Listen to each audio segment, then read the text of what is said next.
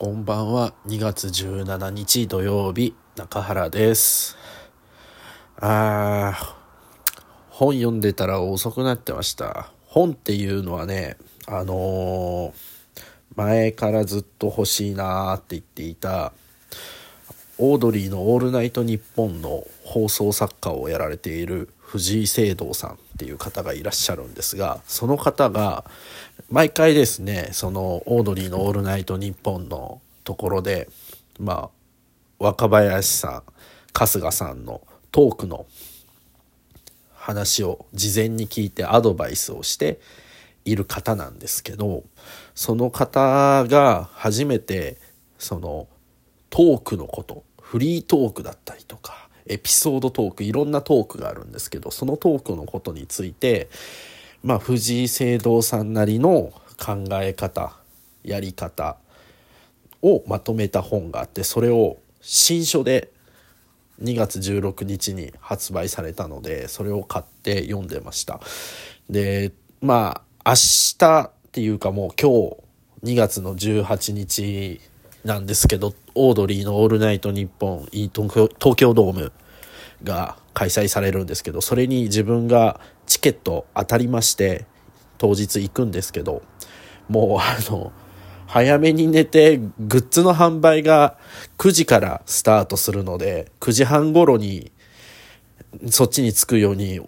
しないといけなかったんで、もう早く寝ようかなと思ったんですけど、なんか中途半端なところで本を読み終えるとなんか中身が入ってこないよなぁなんて思って、まあ読もうと思って、さーって読んでたらあっという間に時間が経っていって、なんて言うんですかね。久々本を丸々一冊読んだんで、その漫画以外の本を。うん。自分が勝手に賢くなったような感じにはなってますよね。それを読んだからって、なんか別に今すぐトークが上手くなるわけじゃないのはもちろんなんですけど、その考え方があるかってハッとされたし、なんか、その、マネージメントするところ、何かその、えー人に物事を教えたりとかするとか、そういうところを扱っている話なので、そのトークのことについての。で、それを、なんか、他の業界だったら、その、よく言われるのが、その、やっている姿、技術職だったりとか、なんかまあ、なんていうのかな、昔から伝統的なものだったりとか、そういう、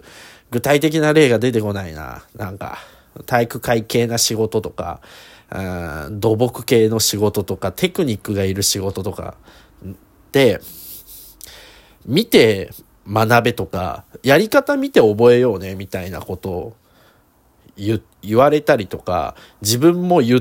てた時もあったんですよ。コールセンターで、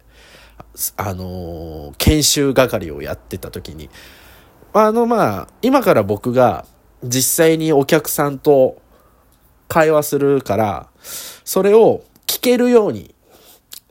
ヘッドセット用意してあるから聞いてもらってこんな風に喋ってるからそれを自分なりになんか掴んでややってみてみたいなことを言ってまあ自分が喋るわけですよお客さんと。でそれを聞いて「どうだった?」って聞いて「やれそう?」とか言ってでじゃあ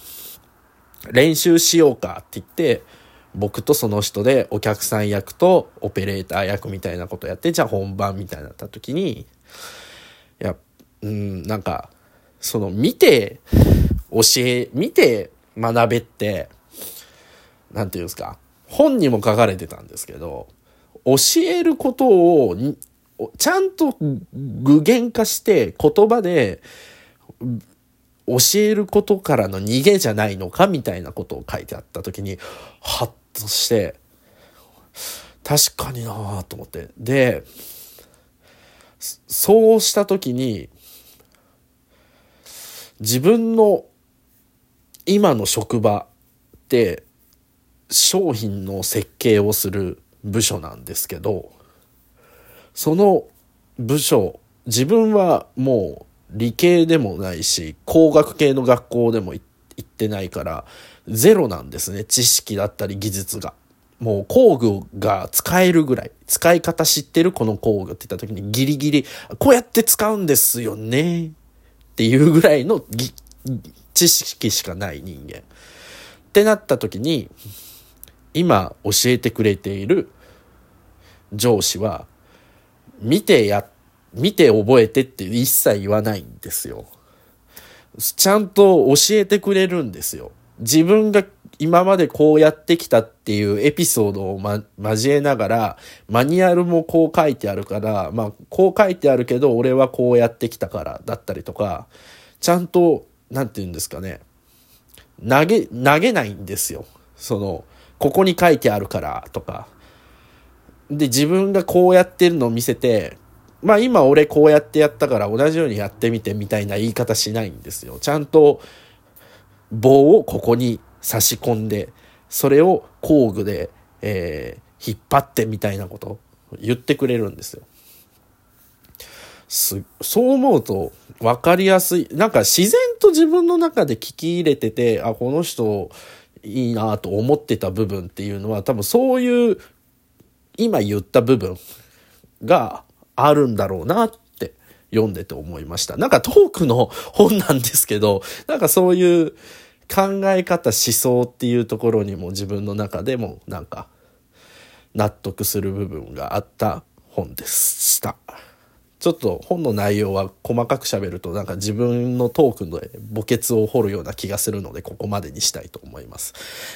で、もう一つお話ししたいなと思って今日ですね、あのー、昨日16日か、16日の金曜日にその、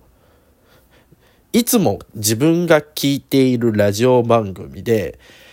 流れていた曲があって、それがチームシャチのネオ首都移転計画っていう曲なんですね。チームシャチっていう愛知県が愛知県出身、愛知県のメンバーで、東海地区って言った方がいいかな？愛知、岐阜、三重。で、中心で名古屋がスタートした。名古屋で結成したアイドルグループがいて、今、4人組かな ?4 人組の女性アイドルユニットがあるんですけど、その人たちが新しいアルバムをなんか最近出しまして、その中に入っている曲、一曲なんですけど、これがですね、もう何て言うんですか、ノリとグルーヴ感が自分の中の、うわ、こう、波長となんか一致して、なんていうのかな、妙に乗れるし、なんか、歌詞も、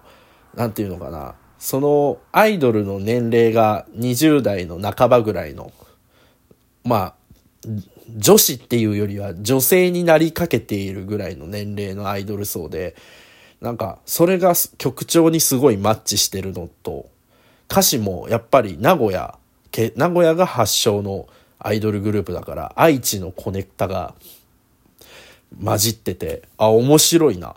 て思ってて。で、面白いからそのままどういう、どういう人が曲とか作詞してんだろうって言ったら、同じく愛知県出身のシーモさん、また会いましょうとか、ルパンザファイヤーを歌っている人が書いてて、うわー、そりゃ、やっぱ妙にちょっとラップっぽいところだったりとか、グルーヴ感がある曲、クラブ感がある感じの曲。で、ちょっと韻踏んでるところとか、ちょっと曲のところにサビで英語ちょっとフレーズ入れてたりとかするのが、そのシーモさんの曲調に似てたなっていう。これセルフカバーしたら面白いな、なんて思いながら聴いてて。うわーと思って。いい曲だなと思っていて、何回もその曲聴きたいなと思ってリピートしてずっと聴いてたら、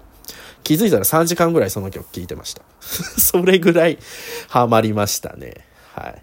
今日も寝る前にその曲聴いて寝たいと思います。ということでね、あの、今日17日については以上にしたいと思います。明日18日日曜日、オードリーのオールナイトニッポン in 東京ドームを見に行くので多分その感想になるのかなとは思うんですけどちょっと怖いですね。なんか自分の感想を今から言うのがすごい怖いですね。なんかドキドキしますね。楽しみだな。じゃあ今日は早く早くっていうかもう布団に入って横になったら寝れそうなぐらいもう眠たくなってるのでさっと寝たいと思います。おやすみなさい。